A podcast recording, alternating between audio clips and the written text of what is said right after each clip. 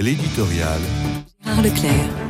Comme chaque année, la semaine pour l'unité des chrétiens nous rappelle au souci écuménique, qui fut notamment déclaré comme une priorité au Concile Vatican II.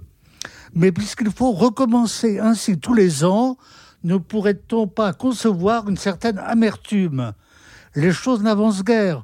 Nous sommes bien obligés de convenir qu'en dépit de toutes les bonnes volontés, nous sommes toujours divisés sur des points importants du dogme et ce qui empêche une pleine communion. Et cela me rappelle une visite auprès du grand théologien Ous von Balthasar dans sa belle ville de Bâle. À Bâle, il avait côtoyé un autre grand théologien, mais de confession protestante, Karl Barth, d'où un dialogue très suivi et très profond entre les deux hommes, mais qui avait abouti à un constat commun L'un était demeuré irréductiblement catholique, comme l'autre était demeuré irréductiblement protestant. Mais il ne s'en désolait pas. Sans doute aurait-il pu acquiescer à une remarque de Joseph Ratzinger qui proposait justement d'accepter dans les divisions ce qu'il y a de fructueux en excluant ce qu'il y a en elle d'empoisonné et d'obtenir justement de la diversité quelque chose de positif, dans l'espoir bien sûr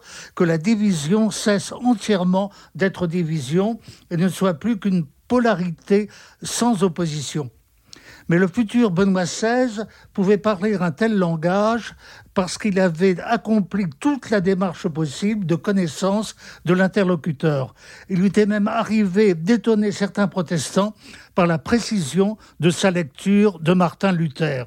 De ce point de vue, il y a toujours intérêt à revenir à l'enseignement et à la pratique des anciens, tel un Yves Congar, pour bien comprendre les enjeux d'une véritable rencontre œcuménique qui ne saurait se satisfaire de confusion et exige des relations dans la plus exigeante vérité.